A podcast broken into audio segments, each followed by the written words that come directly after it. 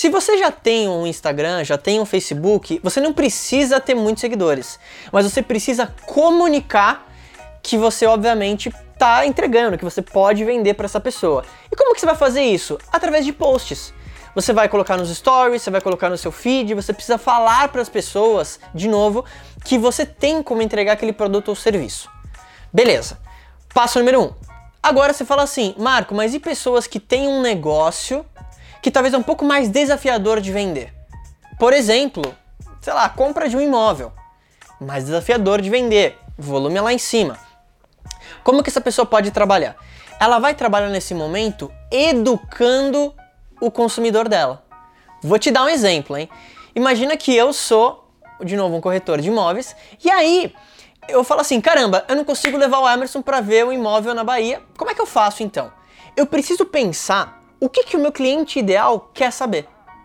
Então, se eu descobrir que o Emerson, por exemplo, é um empresário e está procurando um imóvel que talvez ele vai alugar para gerar renda, eu posso criar, por exemplo, um vídeo que vai ser Pessoal, hoje eu quero dar para vocês cinco dicas para você que quer comprar um imóvel para alugar no meio da pandemia e conseguir aumentar a lucratividade do seu dinheiro.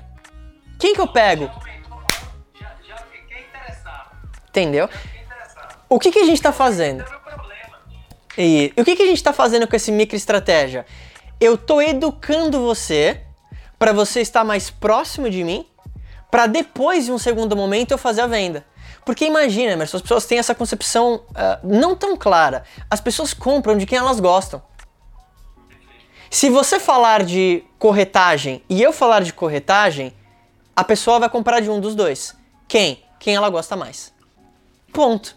Então, quando você faz o papel de educador, ou seja, você agrega valor para o mercado através de vídeos, textos, imagens, o mercado ele começa a entender que a sua padaria, você como um autônomo, você talvez como uma pessoa que tem uma loja, você é a credibilidade, porque você já proveu o valor. É muito mais fácil uma pessoa que vende roupa vender mais roupas se ela começar a fazer conteúdo ajudando as pessoas como se vestirem melhor. Por quê? Se você de novo vira referência na cabeça daquela pessoa que quer consumir, que você sabe do que está falando, ela não tem outra opção a não ser comprar de você, porque ela confia em você e confia na sua opinião.